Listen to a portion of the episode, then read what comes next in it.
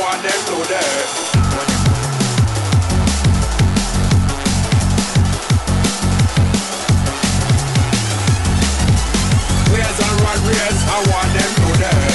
Footcast, el espacio del fútbol centroamericano.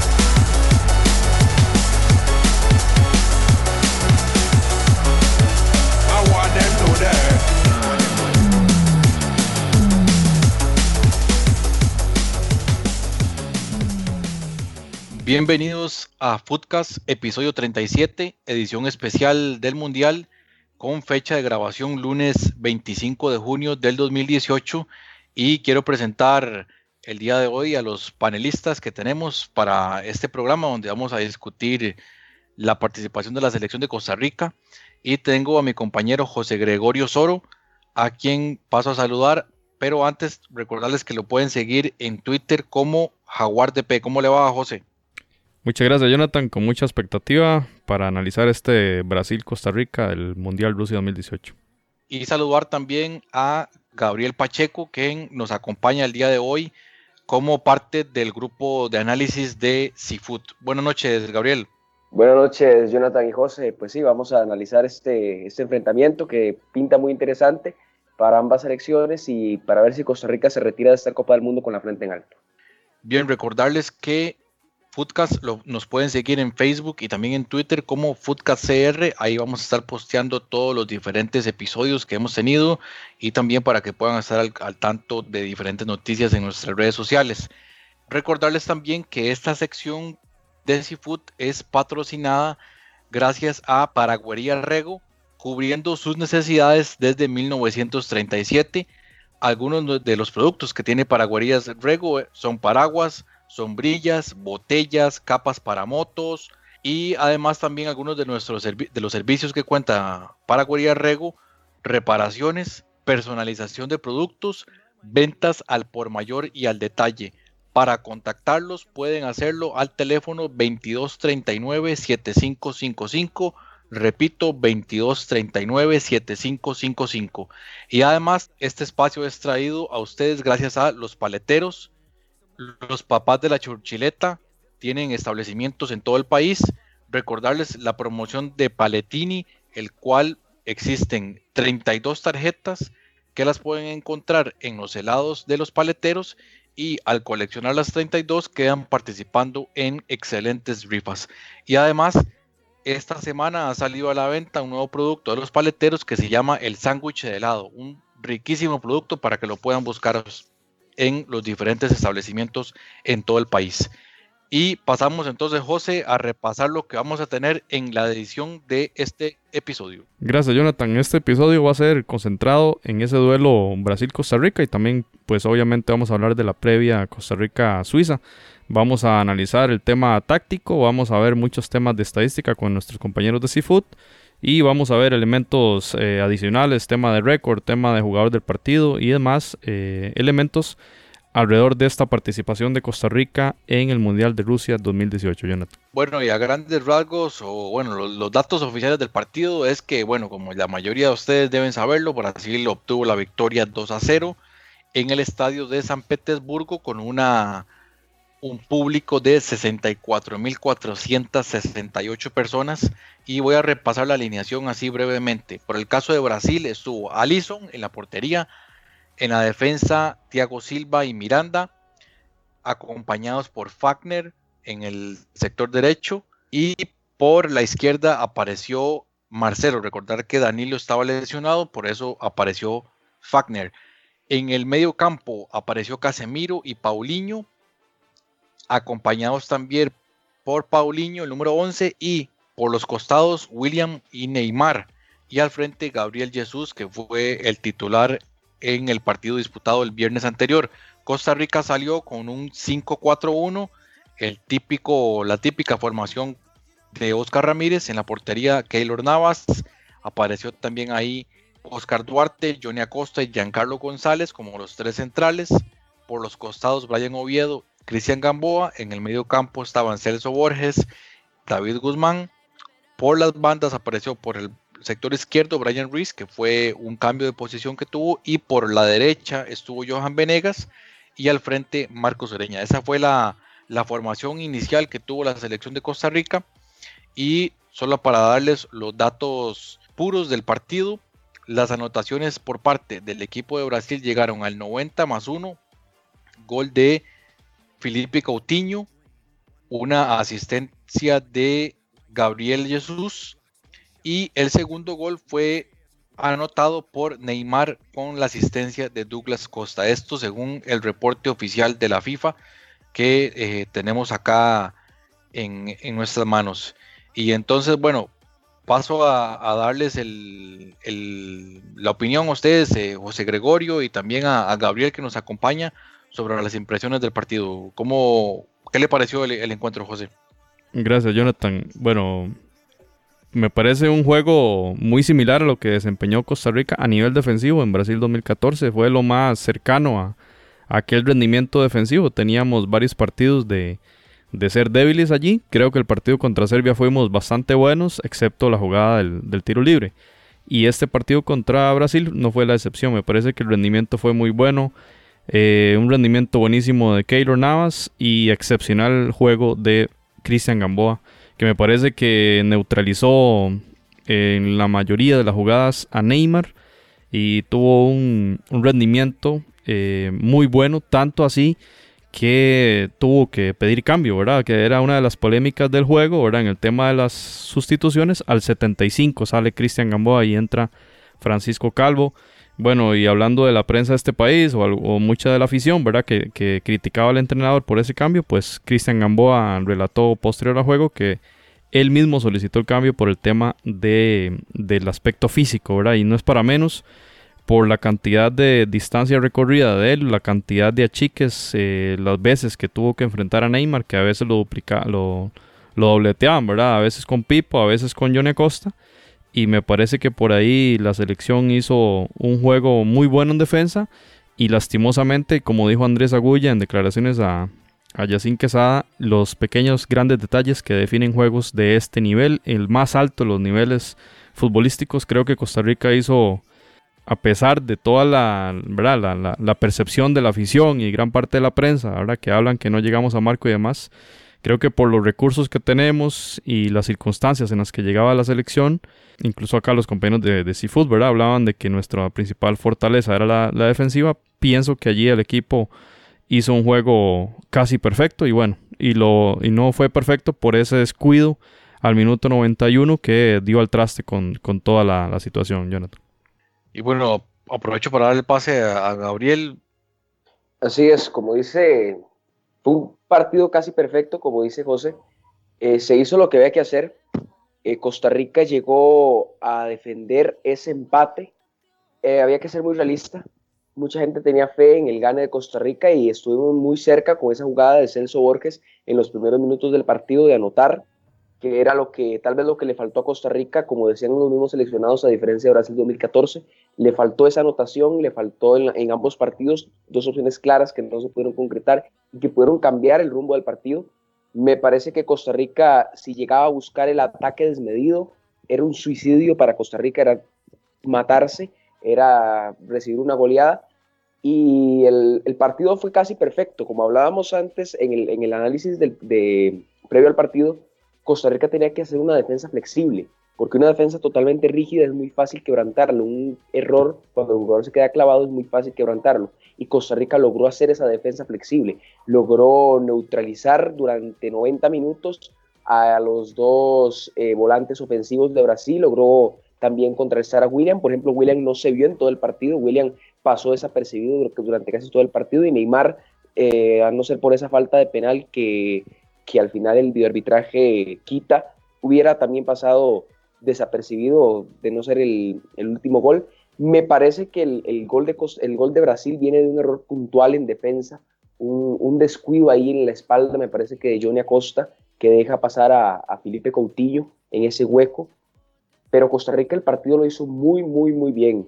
Después de ver las desastrosidades que habíamos tenido en los amistosos en zona defensiva, me parece que el partido fue muy bueno por parte de, de Costa Rica. Se atacó lo poco que se podía atacar, se, se hizo lo, lo, poco que se podía hacer, la verdad, en, este, en esta forma, pero se luchó, se luchó hasta el, hasta el final. Y mucha gente critica a, a Macho Ramírez, mucha gente critica los planteamientos defensivos, pero contra Brasil no se podía tener otro planteamiento, no se podía buscar el ataque, no se podía estar siempre al frente. Se hizo lo que había que hacer y se hizo bien. Dos errores puntuales en tiempo de reposición eh, hacen que este marcador no sea, no es un buen marcador, porque hasta el minuto 90 eh, se veía en redes sociales donde la gente empezaba a apoyar y muy bien la CL, qué bien que jugamos, qué bien que se hizo, pero caen estos dos errores puntuales y ya todo lo que se había hecho en 90 minutos a la gente se le olvidó y empezó a crucificar nuevamente a Oscar Ramírez. Sí, y compañeros, recuerdo muy bien en la previa que hicimos en el podcast de, de Seafood y de Podcast, antes del partido de Costa Rica contra Brasil, hablamos de lo que hacía Marcelo por el lado izquierdo, lo que hacía Marcelo, Neymar y Coutinho, ahí esa triangulación muy fuertes en ataque, pero que dejaba espacios. Y por ahí exactamente llegó la jugada de Gamboa donde yo tanto extrañé esas subidas de Gamboa por el lado derecho con el partido contra Serbia.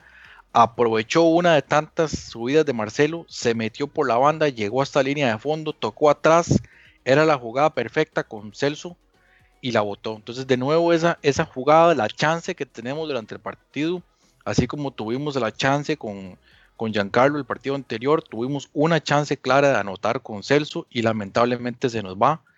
Y, y es lo que hace la diferencia en este tipo de partidos. Estamos jugando contra el favorito para ganar el mundial. Al día de hoy sigue siendo el favorito para ganar el mundial. Y lamentablemente esa jugada que era perfecta no nos sale. Y yo creo que ahí se da la diferencia eh, en estos partidos. Planteamiento defensivo perfecto. Creo, compañeros, yo creo así honestamente que no se valora lo que se hizo a nivel defensivo lo que corrieron estos muchachos.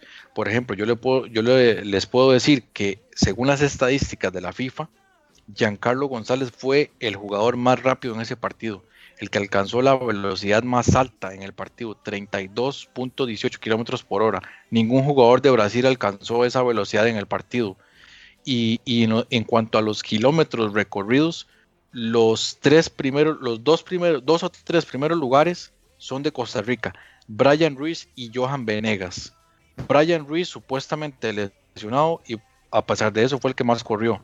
Y Johan Venegas criticado, pero ese muchacho realmente se puso la camiseta, tal vez técnicamente, vamos a ser sinceros, no es el más dotado, tampoco podemos decir que sea súper rápido, sin embargo fue uno de los que alcanzó las velocidades más altas en el partido, 31.72 kilómetros por hora, y otro de los que recorrió más kilómetros, 11.59.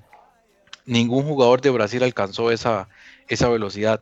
Y un jugador como Celso Borges, que también se le ha criticado mucho su rendimiento, fue el jugador que corrió más sin estar en la, en la posición, eh, sin estar en posesión de balón el equipo de Costa Rica, 6.8 kilómetros. ¿Cuánto desgasta eso? Muchísimo, no solamente físicamente, sino sobre todo mentalmente, porque eh, e, eso ocasiona que los jugadores pierdan la concentración en un momento determinado del partido y cometan errores. Entonces yo sí valoro eso, viendo las estadísticas, obviamente, como comentábamos ahí en Twitter, corriendo o, corriendo mucho no se ganan los partidos, pero sí quiero tener claro o, comentar que la selección de Costa Rica sí estaba dando su máximo esfuerzo y sí tenían muy bien, eh, muy bien, muy claro cuál era el planteamiento del partido.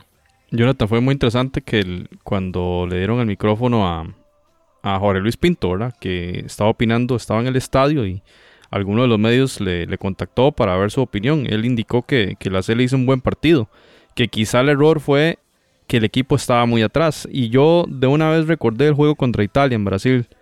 Eh, el equipo fue muy ambicioso en achicar las líneas y estaban la, defensa, la línea defensiva estaba muy adelante. Eh, en este caso creo que es una, una, una, crítica, una observación muy, muy atinada de Jorge Luis Pinto, que mm, conoce bien a estos jugadores, conoce bien eh, la selección y quizá eso impidió, digamos, tener más llegada, a pesar eh, de, de, esa llegada que ya mencionó Gabriel, que tuvimos, que tuvimos muy claramente con, con Celso al inicio. Y eh, siguiendo el tema de estadísticas, es interesantísimo el tema de Gamboa, ¿verdad? Que jugó 75 minutos y corrió 8 kilómetros en esos 75 minutos. Es decir, muy probablemente si hubiese jugado todo el, todo el partido como el resto del equipo, hubiera, llegado casi a esos 12 kilómetros que, que rozó Brian Ruiz, ¿verdad? Eh, un rendimiento, o más bien una disposición y una voluntad eh, envidiable realmente la del equipo en, en, este juego. Que una de las críticas, ¿verdad? Muy, una crítica muy de aficionados, ¿verdad? En, en el partido contra Serbia era que el equipo no le puso ganas, no le puso aquella palabra que empieza con H, ¿verdad? Como, como si ese hecho pudiese borrar cualquier eh, desajuste táctico, ¿verdad? Eh, una mala estrategia o, o, la mala elección de los jugadores o la disposición del rival, ¿verdad? Creo, creo yo que la CL sí lava la cara en, en, ese aspecto, demostrando con esta estadística de distancia recorrida que el tema de la voluntad, el tema de las ganas no fue, no fue lo que faltó, ¿verdad? Y es que enfrente tenemos, como dice usted, Jonathan, el número 2 del mundo y el, equipo que, sigue ahí de, de favorito para ser el, el, campeón acá en Rusia 2018. Ese detalle que dice, que dice José de la intensidad me parece, me parece un poco rescatable. Decía Jorge Valdardo en uno de los libros que, que él tanto escribe, el famoso poeta del fútbol, se llama El fútbol, el juego infinito. Decía que los aficionados eh, modernos critican solo si ven al jugador correr. Si el jugador no corre, si el jugador eh, simplemente se queda ahí o, se queda clavado en el terreno de juego, ellos es lo, único que critican. Así puede ser el peor planteamiento que pueda tener el partido. Pero si yo tengo un jugador arriba, abajo, sube, baja, sube, baja, así no haga nada, simplemente corra, es lo que al aficionado le gusta ver a los, de los jugadores. Me parece que, que muchas veces las cámaras no enfocan esos jugadores que suben y bajan, que de verdad le ponen ganas y es donde la gente los critica y realmente no saben si de verdad le pusieron o no le pusieron ganas y si están jugando con amor a la camiseta. Sí, y yo sí quiero rescatar de nuevo ese trabajo de Johan Venegas. Lo hablaba Oscar Ramírez en la conferencia de prensa porque nuevamente lo, lo criticaron, critican el trabajo de Venegas. Y él decía, es que la función táctica que él me, él me cumple, en la función táctica que yo quiero, él, él me cumple y yo me pongo a ver, o sea, me pongo a ver los números de Venegas y están por encima de la mayoría de jugadores de Brasil y los de Costa Rica. Eh, en cuanto a la velocidad, estuvo bastante, bastante esforzado en el encuentro. Y lamentablemente esa lesión de Gamboa, estoy 95% seguro que ese cambio nos quitó la posibilidad de haber visto, por ejemplo, a Joel Campbell, que es un cambio para Oscar Ramírez, ese es un cambio típico, es el cambio número uno de, de, de, Oscar Ramírez. Lamentablemente, e, esa, esa lesión contrarresta ahí, porque obviamente ya luego eh, Oscar Ramírez, cuando empieza a realizar los cambios, que mete a Tejeda eh, y también ingresa Francisco Calvo, eh, nos, nos complica. Bueno, el cambio de Bolaños me parece, ya viendo el partido al final, ¿verdad? Eh, un análisis post-mortem, el cambio de Bolaños fue probablemente el, el, peor de todos, ya que Bolaños no logró entrar bien, con buen ritmo en el partido. Los contragolpes que generaba Costa Rica, muchos de ellos, o bueno, no, muchos no, porque no fueron muchos, pero sí de los que tuvimos, me parece que Bolaños desperdició algunos de esos contragolpes. Y el cambio de, Francisco Calvo, que fue por la lesión de Gamboa, ese yo lo entiendo, entiendo el cambio, entiendo por qué se hizo. Lamentablemente Francisco Calvo fue otro de los que no entró en el mismo ritmo de la defensa, porque los tres centrales, los tres centrales de Costa Rica estuvieron muy bien. El partido contra Serbia estuvieron bien, el partido contra Brasil muy bien. Giancarlo, Oscar Duarte y Johnny Acosta llegaron a este mundial a un excelente nivel. Y, y, y siendo Johnny Acosta uno de los criticados. Y el otro cambio fue Jacin Tejeda por David Guzmán, que ese cambio también lo entiendo. David Guzmán, un jugador eh, que ya tenía amarilla del partido anterior, pues tenía la posibilidad de, de, perderse. Y de hecho Tejeda ingresa al 83. Como para darle aire a, David Guzmán, lamentablemente yo siento que Tejeda no entró eh, en el mismo ritmo y, es difícil. Los jugadores muchas veces han, uh, comentan sobre esto, que es difícil entrar de cambio y entrar al mismo ritmo que están los compañeros. Y en esos primeros minutos es fundamental. Para mí, lamentablemente Tejeda no, no entró. Como digo, sí entiendo por qué se dan los cambios, pero lamentablemente no tuvieron el efecto deseado. Es cierto, Jonathan, y creo, creo yo que, bueno, desgraciadamente, ahora aquí ya hablamos sobre, sobre la leche derramada, estamos llorando, ¿verdad? Pero el, el tema de los cambios fue fundamental, ¿verdad? Quizá allí sí, sí doy razón en algunas críticas que se le hacen a Oscar Ramírez en ese primer cambio de, de o el ingreso de Bolaños más bien, ¿verdad? Y en el tema del gol, el, el gol que, que, rompe el sueño costarricense, es muy interesante porque viene el balón de la izquierda. Eh, Gabriel, más bien Johnny Acosta era el que estaba marcando a Neymar. Neymar hace el centro, la pelota viene, cruza todo el área pequeña eh, y viene Firmino entrando. Está marcado por Brian Oviedo. Firmino le roba la espalda a Brian Oviedo y Francisco Calvo tiene la pelota eh, digamos, de frente, pero empieza a correr hacia atrás porque la pelota venía con una combi hacia adentro. Eh, Firmino entonces le entra de frente a la pelota y el salto hacia atrás de, Francisco Calvo eh, es a destiempo. El salto no, no llega a, tocar la pelota, no, llega a concretar. Brian Oviedo ni siquiera hace el intento de saltar. Firmino entonces pone la pelota en el punto de penal. Gabriel Jesús intenta bajarla y realmente no fue. Eh, esa asistencia está ahí a nivel. Eh, a nivel estadístico, pero realmente yo siento que él intentaba bajarla y darse vuelta a hacer una media volea de izquierda. Él baja la pelota, con tenía la marca estampilla de, de, Pipo. No logra Pipo eh, evitar que controle el balón Gabriel Jesús y en ese momento venía un pique, haciendo un pique Felipe Coutinho le roba la espalda a Celso Borges. Ese fue el jugador que cometió el error defensivo y pasó en medio de Celso y en medio de Jelsin, que, en ese momento donde la bola, antes de que Firmino la tocara, Jelsin ya está dentro del área. De, no se da cuenta que viene entrando eh, Coutinho, tampoco Borges. Cuando se dan cuenta y ya Gabriel Jesús baja la bola, está pleno, está frente a Navas y sin marca. Aún así, hace una barrida increíble Pipo y estuvo a centímetros de tocar la bola. Creo yo que si, si hubiese tocado el balón, eh, le hubiera caído el balón a Duarte que estaba, que estaba frente a él.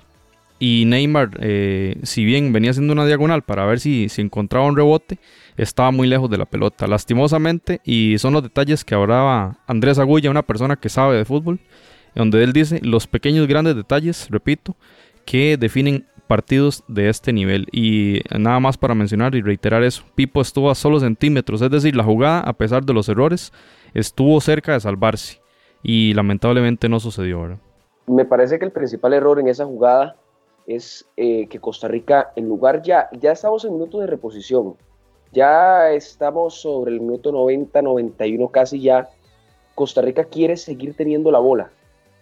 Si nosotros nos vamos al al momento donde perdemos el balón, Costa Rica quiere seguir teniendo la bola y quiere salir jugando al toque. Costa Rica todavía conserva la esperanza de, armar una jugada al ataque y de, salir jugando al toque. El no querer mandar el pelotazo arriba fue lo que afectó a Costa Rica, porque la, eh, Brasil adelanta totalmente la línea del ataque, la presión es muy fuerte y Costa Rica se equivoca en la devolución. Donde Costa Rica se equivoca en la devolución, ahí fue justamente en ese punto donde empezó, empezó Brasil a desarrollar el, toque de balón y, cayó la anotación. Me parece que el, mismo deseo de querer buscar la anotación en los últimos minutos, de querer jugar al toque y, no estar complacido con el, el, empate de alguna forma, es lo que al final ocasiona que, que nos anote el, el, primer gol. Me parece que ya el segundo, el segundo gol ya es más por, porque el, primero le cae como un balde de agua fría a la selección. O sea, se nadó durante todo el partido y se ahogó ya Costa Rica en la orilla. Entonces ya el segundo gol cae con una línea defensiva ya desanimada, que está tal vez en shock por todo lo que hizo y que al final se vaya a escapar el partido por algo tan sencillo. Y recordemos el cambio de, de Tite, ¿verdad? Al 93 entró Fernandinho por Gabriel Jesús como para amarrar el partido. O sea, fue una señal clarísima de que, bueno, ya, ya estamos vamos a amarrar esto, no hace falta atacar más. Y ya el equipo Tico estaba totalmente destrozado. No solo eh, físicamente, sino emocionalmente. Porque si vemos, nunca hubo el empuje. De ese empuje final, ¿verdad? Para intentar un pelotazo arriba eh, ver cómo llegamos al área y ver cómo hacemos alguna opción de gol, porque ni eso logramos hacer. De hecho, la segunda, el segundo gol de Brasil nace de un mal despeje de Yeltsin y que, bueno, el despeje termina en, un centro que creo que es Firmino el que se lo hace a, Neymar y, gol, ¿verdad? Pero no había fuerzas ni siquiera para, para mandar la pelota arriba. Era de ya ese segundo gol, yo creo que ni el análisis merece porque ya el tema ya estaba, ya estaba concluido porque las fuerzas físicas, tomando en cuenta los datos de, distancia recorrida, ya, ya habían sido totalmente este, consumidas, ¿verdad?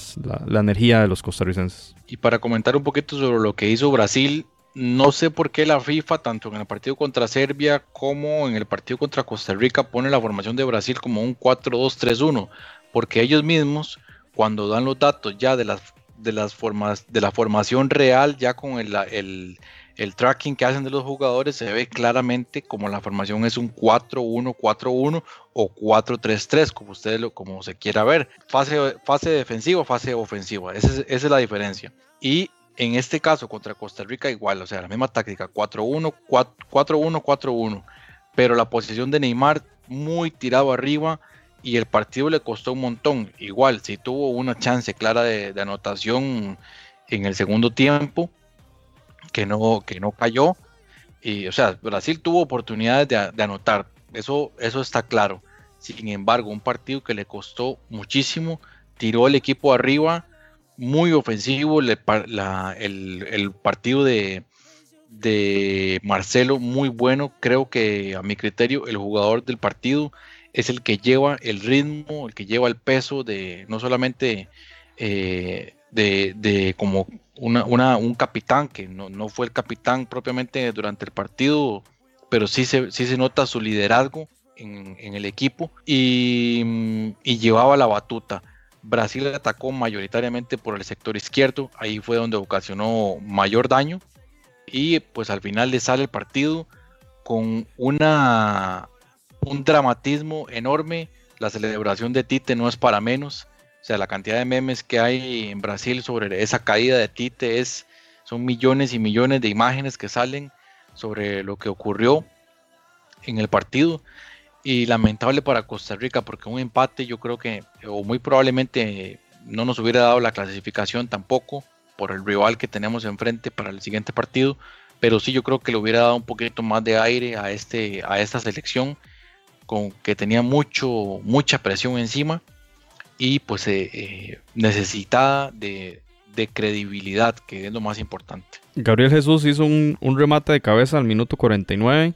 En la misma jugada, un mal despeje de la defensa, la bola le queda a Coutinho y la salva a Gamboa en la línea. Eh, eso fue, bueno, los 5 minutos de empezar el segundo tiempo era una señal de cómo Brasil venía a encimar al, equipo costarricense que logró soportar esa jugada. Posteriormente al 56, Neymar hizo un, remate em, que al estilo Coutinho, que, que busca el segundo palo, que pasó muy cerca. Y al minuto 58, un error de Gamboa le deja la pelota a Neymar, que le entra furibundo y ahí encontró las manos de Keylor Navas estamos hablando que en 15 minutos Brasil tuvo cuatro opciones de gol muy, muy claras.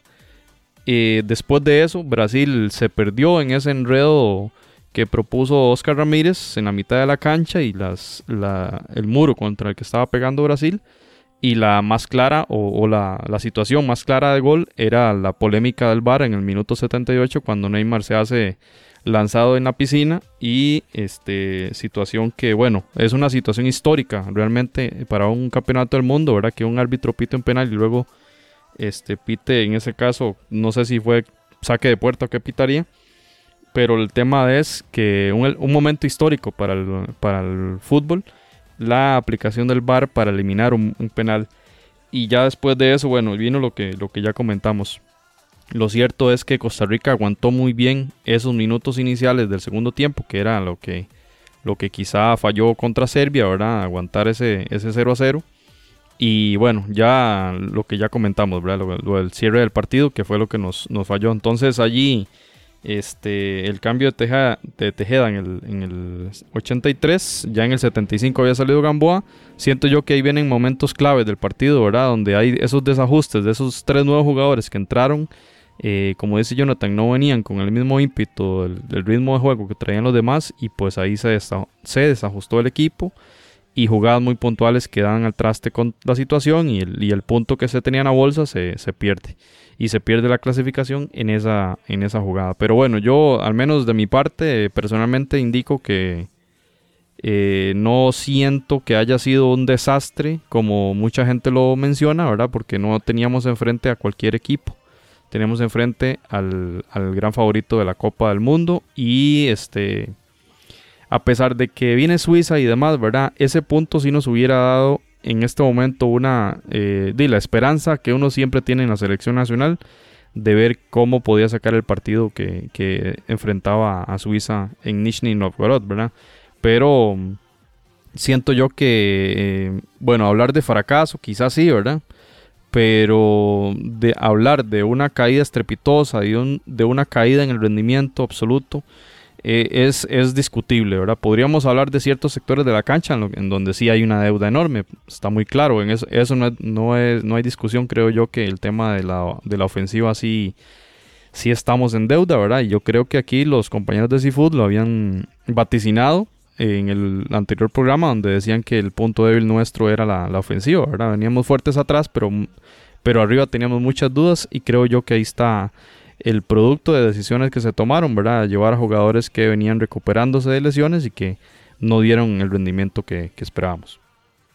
Yo creo que lo de Costa Rica, que la gente esté ahorita tan enojada con, con el seleccionador nacional, me parece que viene más porque Costa Rica tiene todavía la mentalidad del 2014. Costa Rica no logró eh, abrir la mentalidad en los años siguientes, en 2015, en 2016, en 2017.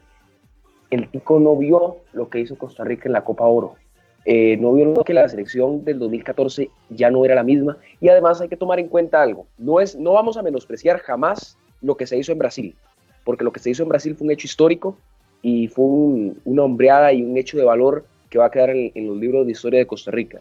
Sin embargo, ahora este torneo, Suiza es una potencia ult- en los, en los últimos partidos. Es una selección muy fuerte, así que vamos a ver cómo nos puede ir. Brasil favorita totalmente a ganar la Copa del Mundo. Serbia sorprendió en los últimos meses con su repunte de rendimiento. Ahora comparémonos con Brasil. Me parece que para Brasil 2014 la situación de Italia no era la mejor generacionalmente. Italia venía en un declive generacional muy pronunciado que se refleja en esta Copa del Mundo donde ni siquiera llega a clasificar. Me parece que lo de Uruguay andaba parecido. Uruguay andaba con un declive ya generacional y la situación del partido fue diferente, porque ese primer gol, ese empate, Costa Rica le dio, le dio valor para seguir atacando. Que me imagino yo que en caso de que hubiera caído ese gol de Pipo González frente a Serbia, probablemente hubiera sido muy, muy similar. Costa Rica hubiera tratado de buscar una segunda anotación y, hubiera, y se hubiera encerrado un poco más atrás y probablemente si anotamos ese primer gol hubiéramos sacado el gane. Igual contra Brasil, hubiéramos por lo menos empatado o puesto a sufrir más a los brasileños de lo que sufrieron normalmente. Me parece que por eso es que critican tanto a la selección, porque se quedan solo con el, con el logro, con el, llegar a cuartos de final. Sin embargo, incluso clasificando, probablemente nos hubiera tocado contra Alemania en octavos. O sea, es, es un rival muy complicado para poder sacarle, eh, para poder eliminar, eliminar un favorito de la Copa del Mundo. Costa Rica eliminando un favorito para la Copa del Mundo. Es, es casi impensable. Entonces, si lo comparamos en ambas, la única diferencia es que para Brasil 2014 concretamos opciones y los rivales venían en momentos diferentes. Aquí estamos agarrando nuestro grupo con una curva de rendimiento muy, muy ascendente. Para cerrar, voy a, a indicar algunos de los datos eh, de, recopilados por Seafood en este partido Costa Rica-Brasil. Brasil tuvo un total de 23 tiros, de los cuales 9 fueron directos, 9 desviados, 5 bloqueados y 1 al poste. Mientras que Costa Rica tuvo 4 tiros en total, 0 tiros a marco, 4 desviados.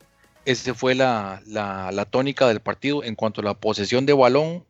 En el, en el final es Brasil 66%, Costa Rica un 34%. Pero si lo vemos dividido por tiempo, en el primer tiempo eh, Costa Rica tuvo un 35% de posesión de balón contra un 65% de Brasil. Y en el segundo tiempo es cuando se nota esa caída en, el rendimiento porque Costa Rica pasa a un, a un 31% de posesión de balón contra un 69% de Brasil. Creo que una diferencia ya casi abismal en donde Costa Rica en, en promedio tenía el balón apenas 6 segundos, mientras que Brasil tenía casi 15 segundos en promedio las, las posesiones de balón. En el primer tiempo Costa Rica tenía muchísimo más eh, eh, posesión de balón y lo cual le permitía generar más ocasiones de gol. Otro dato interesante es que la posesión de balón obviamente fue dominada en su totalidad por Brasil. 13 pases fueron el, lo máximo que dio la selección de Costa Rica, mientras que Brasil lograba 24 pases consecutivos. Fue el máximo de, de pases que logró la selección de Brasil. Y em, lo que les comentaba al inicio, Costa Rica lo intentó por la banda derecha un 50% de los intentos, un 36% por la izquierda y solo un 14% por el centro, mientras que Brasil lo intentó mayoritariamente por la izquierda un 46%, 29% por el centro y apenas un 24% por el sector derecho, lo que refleja eh, un mayor ataque de, Costa Rica en cuanto a los ataques de Cristian Gamboa. Sin embargo, también Brasil intentaba atacar por ese mismo sector, como ya lo habíamos dicho desde en la previa, lo que estaba haciendo Marcelo, Neymar y Coutinho era lo que nosotros esperábamos. Con esto, compañeros, eh, cerramos este tema de, de la selección de el partido entre Brasil y Costa Rica y posteriormente vamos a analizar la previa, el partido contra Suiza. Muy bien. La selección de Costa Rica cerrará su participación en el Mundial enfrentando a Suiza. Esto va a ser a mediodía, hora de Costa Rica. Y bueno, compañeros, ¿qué podemos esperar de este partido? Bueno, yo diría que para este partido lo que se puede esperar de la selección de Costa Rica no es muy diferente a lo que se ha mostrado en la Copa del Mundo. O sea, Suiza eh, goleó a Panamá, un rival que ellos escogieron por la similitud de juego con Costa Rica, al igual que, que Bélgica y, Inglaterra nos escogieron a nosotros. Eh, me parece que, Costa Rica no, no, no, tiene la obligación de ir a golear a Suiza, porque no es un rival que esté al alcance de nosotros para golear. Es un rival que tal vez en las quinielas populares lo que se esperaba con mucha fe era un empate y ya con un optimismo muy elevado el gane, pero ya es un optimismo muy, muy elevado me parece que Costa Rica tiene que cuidarse nuevamente a la hora de, manejar el balón. Los suizos se destacan por tratar de asegurar el resultado, tratar de ir los primeros minutos a buscar ese gol que los ponga arriba en el marcador. Entonces me parece que Costa Rica tiene que cuidar la transición del balón en el medio del campo para evitar perderla. Es algo que nos ha, nos ha dañado bastante en los últimos juegos. Costa Rica pierde muy fácil el balón en el medio del campo en esas transiciones los pases son deficientes. La eficiencia del pase de Costa Rica es, baja. Entonces, me parece que hay que cuidarla muy bien, hay que cuidar muy bien el balón, porque Suiza se, ha caracterizado por tener alguna, algún tipo de presión, de algún tipo de contrapresión cuando pierden el balón. Tratan de recuperarlo muy rápidamente. En menos de seis segundos quieren ya volver a tener el balón para seguir armando la jugada. Y me parece que Costa Rica es un rival óptimo para que puedan sacar esa, ese tipo de, de contrapresión. Vamos a ver qué, qué, pueden hacer en ese medio del campo tanto Guzmán como, como Celso Borges para retener el balón, para darle transición. Y vimos, en el, como, como pasó en el partido anterior, que Costa Rica con seguidilla de pases puede lograr cosas importantes. Ese, gol, ese casi gol de Celso Borges fue por una seguidilla de pases importantes. Cuando Costa Rica se cree, se la cree y va al ataque, puede sacar cosas importantes con los pases. José, ¿qué podemos esperar de Costa Rica en este partido contra Suiza? ¿Cree usted que eh, Oscar Ramírez realice algunos cambios? Bueno, Jonathan, yo para empezar el contexto del partido es que Suiza requiere requiere al, al menos un punto mientras, mientras que Serbia no gane, ¿verdad? Lo que ocupa es clasificar, eh, tiene cuatro puntos, Brasil tiene cuatro puntos también, pero el gol diferencia favorece a Brasil, que está de primero en el grupo. Serbia tiene tres y se enfrenta al rival más, más complicado del, grupo. La lógica diría que Brasil se va a deshacer de Serbia, pero en este grupo que ha estado todo muy parejo, y ese partido Serbia-Suiza que se las trajo, ¿verdad? Fue un duelo muy complicado y que cerró, eh, se definió en, el último minuto prácticamente. Uno no podría dar por sentado nada, igual el partido Costa Rica-Brasil, ¿verdad? Entonces no podríamos dar por sentado que Serbia eh, va a perder contra Brasil. Y pensándolo así, entonces Suiza va a entrar con todo contra, contra la selección de Costa Rica, que además tiene la presión de que es junto a Perú las únicas dos selecciones que no han hecho gol en este mundial. Eh, más allá de la, de la eliminación, ¿verdad? Y de lo que eso significa, parece ser que no es el tema de puntos lo más importante, ¿verdad? Para mucha gente, sino el tema de hacer un gol, ¿verdad? No, entiendo yo, la verdad, esa situación, pero bueno. El punto es que Costa Rica viene con una presión. El entrenador eh, ya, según rumores, y le, comunicó a los jugadores que es el último partido que va a dirigir a la selección nacional de Costa Rica. Y pues por allí también eh, es un dato importante que podría uno suponer que, quiere, que quiere cerrar con, con, un buen, con un buen resultado. ¿verdad? Que un buen resultado ante una selección en el top 10 del mundo y en el tercer juego de primera fase de un mundial, un buen resultado es empatarle, ¿verdad? Puede ser empatarle. Pienso que la CL, bueno, ya los, los, los, apuntes de prensa indican que viene con el mismo equipo prácticamente. Eh, me parece un poquito extraño, ¿verdad? Yo hubiera pensado en algunas variantes, especialmente en ofensiva, darle, darle oportunidad a, a, Joel Campbell, por ejemplo, pero parece que, que Ramírez va a continuar con el mismo cuadro. Y en el tema suizo, eh, estamos a la espera. Bueno, estamos grabando hoy día lunes, pero el partido que es día miércoles, este, habrá que ver si el día martes hay alguna noticia desde la FIFA por el tema de la celebración polémica de Cherdan Chakiri y de Granit Chaka en el partido contra Serbia, que podría cargar una sanción de dos juegos, de lo que se habla. Eh, la FIFA ha sancionado a algunos países como el tema de Dinamarca por eh, pancartas polémicas en las gradas y por qué no hacerlo con un jugador, ¿verdad? Que todas las luces y las tomas van hacia ellos, ¿verdad? Y realizaron alguna celebración polémica en el tema ahí de, de Kosovo y en el tema de Albania, ¿verdad? Eh, respecto a Serbia y entonces eh, esa sanción eh, podría afectar el juego suizo, especialmente si vemos que son dos jugadores de la media cancha y dos jugadores de quizá Chakiri, por ejemplo, esa zurda espectacular que tiene, ¿verdad? Que que puede definir partidos y fue fundamental en ese juego contra Serbia. Así que hay muchas variables, ¿verdad? Este, de un equipo que es muy fuerte, pero que si le quitan a los jugadores, uno podría suponer que se va a debilitar, ¿verdad? No, tanto porque es, es, una, es un equipo de los más potentes de Europa hoy por hoy, pero sin duda que al nivel que estamos en el Mundial y que la CL ha hecho un buen juego defensivo, eh, podría significar en cierta forma una, una ventaja para la selección de Costa Rica. Pero para este tipo de cosas son solo especulaciones y habrá que esperar entonces al juego que se va a disputar en Nizhny Novgorod el día miércoles 27, 12 del día, hora de Centroamérica. Compañeros, como usted lo indica, bueno, quien no reconozca a esas alturas el potencial de Suiza, yo creo que no ha estado prestando atención ni a este mundial ni a las competiciones mundiales y europeas, eh, por lo menos las últimas. Suiza ya suma 11 participaciones en campeonatos mundiales y esta es la cuarta consecutiva. En el mundial anterior, recordemos que estuvieron bajo el mando de Otmar, Hitzfeld, el alemán, y bueno, cayeron derrotados en octavos de final por Argentina en tiempo extra. Y posterior, posterior al mundial es que aparece la figura de Vladimir, Vladimir Petkovic como sucesor de, de Hitzfeld Petkovic, que es de origen bosnio, nació en Sarajevo, donde dio sus primeros pasos eh, en el fútbol yugoslavo. Más adelante emigraría para radicarse en Suiza, donde continuó su carrera, jugó más de 12 años en el fútbol suizo antes de iniciar su profesión ya como entrenador.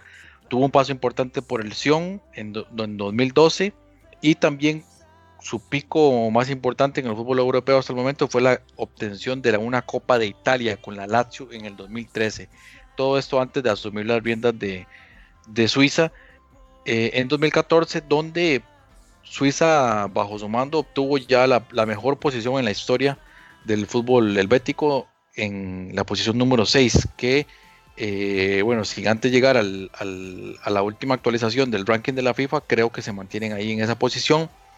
Durante la eliminatoria hacia el Mundial, solo España, Alemania y Bélgica hicieron más puntos que Suiza.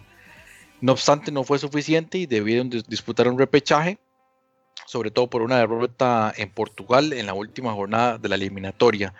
lo cual clasificó a, Portugal de manera directa por una diferencia de goles. Y en el repechaje, como ya ustedes saben, Suiza eliminó a Irlanda del Norte con mucha polémica, pero eh, sin embargo Suiza fue ampliamente superior.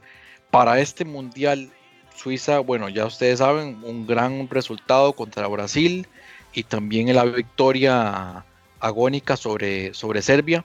Pero es importante también tomar en cuenta que Petkovic, esta selección ha dejado afuera a jugadores de mucho renombre en, el fútbol europeo y, también importantes para Suiza. Por ejemplo, el caso de Eren Derdijok, que participó en el mundial anterior. Admir Memedi, jugador del Leverkusen, dejó fuera a Fabián Frey del Basel y también el, otra estrella del Basel, Dimitri Obelan, que bueno, tuvo una Champions League muy buena eh, y, pues lo dejan fuera del mundial. Como figura destacar, por supuesto, eh, lo que hace Stefan Steiner, prácticamente otro director técnico ahí en el terreno de juego. Ustedes lo pueden ver eh, muy a menudo dando órdenes a los compañeros, hablando con Petkovic. Se nota que Steiner tiene ahí labores que van más allá de un simple lateral derecho o un capitán común y silvestre. También ahí aparece la figura de, por supuesto, de Granit Xhaka, eh, jugador muy reconocido, golazo el que hizo contra Serbia, con un poco de complicidad ahí de, la, defensa, pero una gran actuación. Eh, vamos a ver ahí, José, si, si, se va a dar lo de la sanción. Tanto Granit Xhaka como, como Shakiri podrían quedar fuera, no solamente, eh, como se dice, del partido contra Costa Rica, sino eventualmente unos octavos de final. Y recordarles eh, a nuestros oyentes que este, este espacio de, de Foodcast y Easy Food es traído gracias a los patrocinios de los paleteros, los padres de la churchileta y también de Paraguería Rego, cubriendo sus necesidades desde 1937.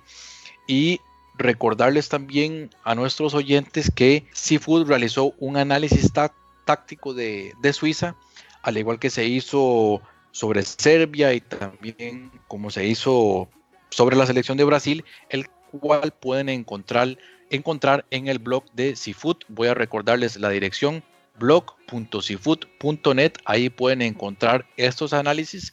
Ya a partir de este momento ahí van a encontrar el análisis del el próximo rival de la selección de Costa Rica, que será la selección de Suiza. No solamente un análisis táctico, un amplio análisis táctico que se ha realizado, sino también el posible 11 con el que enfrentaría Costa Rica. Jonathan, antes de, antes de cerrar, me gustaría dar un dato adicional que ya habíamos mencionado en episodios anteriores. Y es la referencia de Suiza contra equipos de CONCACAF. En el Mundial 2010 en Sudáfrica se enfrentó a Honduras y hubo empate a cero. Y en el Mundial anterior, en Brasil 2014, el equipo de Suiza le ganó 3 a 0 al equipo de Honduras. Eh, nuevamente se dieron las caras ahí, 3 a 0. Ese fue el, como la referencia más cercana ¿verdad? al enfrentamiento mundialista entre la selección de Suiza y un equipo de la CONCACAF. Y curiosamente, viendo la alineación de aquel partido en Brasil, hay, seis jugadores que repiten en relación con la, alineación que tuvo Suiza contra Serbia la semana anterior.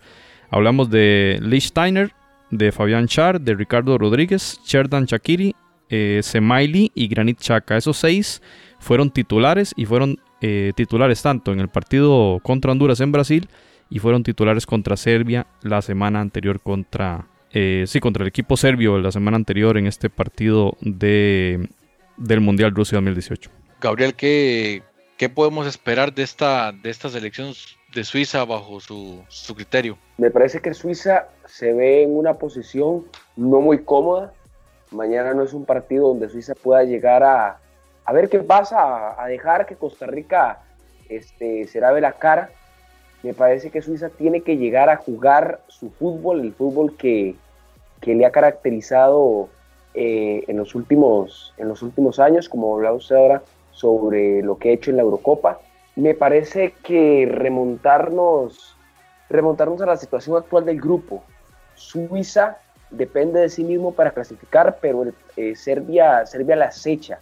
Serbia la acecha donde si Suiza, eh, por ejemplo, empata con, Costa Rica y Serbia logra sacar un gane por ahí con, con Brasil, sería, sería, eliminado, sería eliminado Suiza, incluso un empate de Serbia y un gane de Costa Rica por eh, dos goles también eliminaría a Suiza.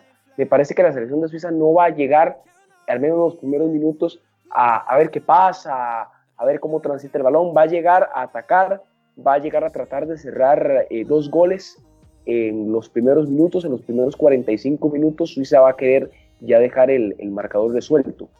Costa Rica, Costa Rica es el que tiene que llegar a ver qué puede proponer Suiza y qué, cómo contrarrestar estas, estas jugadas. Tratar de lavarse la cara y tratar de anotar el primer gol en esta, en esta Copa del Mundo para no irnos en blanco, siendo junto a Perú solamente las únicas selecciones que, que hasta el momento no han, no han anotado ni un solo gol. Eh, me ha gustado, me ha gustado lo que ha hecho Suiza en esta Copa del Mundo, me ha gustado su juego, me ha gustado su fútbol, me parece que, que están haciendo las cosas bien y pues eso es lo que, lo que se puede esperar, un ataque de Suiza desde los primeros minutos para tratar de sellar su clasificación a la siguiente ronda y por qué no buscar la clasificación de primer lugar. Y para completar lo que dice Gabriel, es interesante también ver el juego de números que se vayan presentando, probablemente hay monitoreo constante del otro juego y también este jugar con los números del otro grupo, ¿verdad? Porque si quedas de, si quedas, eh, de primero, vas a jugar contra Alemania, muy probablemente, ¿verdad? La situación del otro grupo indica que, bueno, si México logra un empate contra Suecia, pasa de primero y Alemania tendrá que vérselas ahí con, con Corea del Sur a ver si logra la clasificación de segundo. Pero esta situación del otro grupo puede que afecte el resto de llaves del Mundial en el sentido que podría haber probablemente un choque Brasil-Alemania. No imaginamos a Tite tratando de sacar la calculadora y, para ver si queda segundo y evitar a Alemania, este, sino que jugar contra México, ¿verdad? que eventualmente sería el ganador del grupo. Eso para un equipo ganador, un equipo llamado a, a, ser campeón, difícilmente lo vamos a ver, ¿verdad? Este, pero situación que esta situación de, los, de la configuración de los grupos también podría afectar el rendimiento de los equipos. Y sin duda que Brasil saldrá con todo también con esa lógica que está hablando Gabriel, de que Suiza va a ir con todo desde el inicio para eh, dejar lista la clasificación, pues sin duda que Brasil va a intentar lo mismo. Pero bueno, Serbia también, ¿verdad? Entonces creo yo que nos espera una jornada de miércoles muy, muy interesante, muy llamativa y esperamos que la selección nacional del máximo rendimiento, así como lo dio contra Brasil, y que logremos sacar un buen resultado o al menos una eh, performance competitiva como lo dimos contra Brasil. Creo que nadie puede juzgar que el equipo fue muy competitivo y estuvo a la altura de un campeonato del mundo. Compañeros, muchas gracias. Y antes de cerrar y recordándoles eh, a todos los oyentes que pueden buscar este análisis sobre la selección de Suiza en el, blog de Seafood el posible 11 de la selección de, Suiza, en donde en la portería, bueno, totalmente confirmada la aparición de Jan Sommer, en la defensa por el sector izquierdo, eh, Ricardo Rodríguez, ese va a ser totalmente titular, en dado caso, ahí podría aparecer Mombanje, eh, defensas Akanji y Fabián Char. Sobre Fabián Char es importante ver que está percibido de tarjeta amarilla, una tarjeta amarilla más lo podría dejar fuera de los octavos de final. Y por el sector derecho, como ya lo comentábamos, Listeiner, que es otro de los que está percibido de tarjeta amarilla, por lo tanto debe cuidarse. No sé si va a jugar todo el partido. Me hace, esta, esa tarjeta amarilla me hace pensar que podría ser uno de los jugadores que saldría de cambio. En el medio campo, Yaka y Berami. El caso de Balon Berami es otro de los jugadores que tiene tarjeta amarilla. Suiza, Suiza se llenó de muchas tarjetas en el partido contra Brasil a diferencia de Costa Rica. Y bueno, por el sector izquierdo tengo dudas si va a aparecer Brilliant Bolo, que es un jugador mucho más ofensivo, es, alto, es bastante fuerte. Y creo que por la necesidad de Suiza, yo esperaría que Brilliant Bolo sea titular. Sin embargo, el que ha jugado de titular en ambos partidos, tanto contra Brasil como contra Serbia, fue Suber. Que Suber es un jugador que, es, que juega de lateral izquierdo en el Hoffenheim pero que Petkovic lo utiliza ahí de volante por izquierda, lo cual pues le da una, una dimensión extra, ¿verdad? Que es, puede perfectamente ayudar en, la fase defensiva. pero tiene gol porque fue el que anotó el, el gol de cabeza contra, contra Brasil, entonces es un jugador importante. Suber también fue uno de los anotadores contra Panamá en el amistoso que Suiza ganó 6 a 0. Por el centro ahí aparece Semaili, que es compañero del Pipo González en el, en el, en el, en el Boloña, un jugador bastante bueno, tiene gol en los amistosos, siempre estuvo ahí anotando, por cierto, una, una gran anotación que le realizó eh, a Túnez en el amistoso.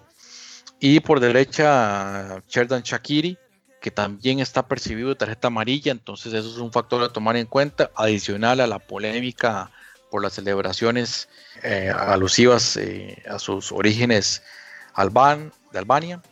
Y al frente, creo que ahí estaría confirmado la aparición de Haris Seferovic, es el que ha sido titular, criticado por, algunas, por algunos sectores de la prensa, y en dado caso podría jugar Gavranovic, que es el otro delantero con otras características, un poco más pequeño, más rápido, pero que sería una de las opciones. Gavranovic ha sido uno de los que, los que ha entrado de cambio en ambos encuentros, por lo tanto yo también esperaría que lo haga contra Costa Rica. Entonces, bueno, de mi parte ese sería eh, la previa, el análisis sobre Suiza y recordarles que todo este, este análisis y mucho más, con mucho más detalle, lo pueden encontrar en, el blog de Seafood, blog.seafood.net. Bien, este espacio de Seafood, eh, en este podcast de, de Foodcast, es traído a ustedes gracias a Paraguería Rego, cubriendo sus necesidades desde 1937. Recordarles que los productos que tienen a disposición, paraguas, sombrillas, botellas, capas para motos y también los servicios de reparación, personalización de productos con ventas al por mayor y al detalle. Lo pueden, eh, pueden buscar más información al teléfono 2239 7555 2239 7555 y también recordarles que los paleteros que tienen o los papás de la churchileta con establecimientos en todo el país tienen la promoción de Paletini, que son 32 tarjetas que vienen dentro de los helados de los paleteros y si colecciona los 32 puede participar en rifas. Y por si gustan de probar del nuevo producto, el sándwich helado que está excelente para que lo puedan buscar entonces en todos los establecimientos del país. Compañeros, entonces despedir a la participación de, de Gabriel del día de hoy y agradecerle, Gabriel. Muchísimas gracias a ustedes por invitarme a ser parte de, de este, de este análisis, de este podcast. Invitarlos a todos a que entren al blog de Seafood, blog.seafood.net, para que observen este y análisis más, más concretos y más detallados de la selección de Costa Rica en esta Copa del Mundo. Muchísimas gracias a Jonathan y a José. Muchas gracias José. también, Gabriel. Muchas gracias por... Es un honor para nosotros contar con Seafood y los datos siempre tan acertados que tienen ustedes y pues agradecer a Jonathan ahí por la conducción también. Ha sido un programa muy provechoso y, y esperen también en Foodcast análisis del partido de los Juegos de Panamá también que tendremos acá en nuestro programa. Muchas gracias para todos.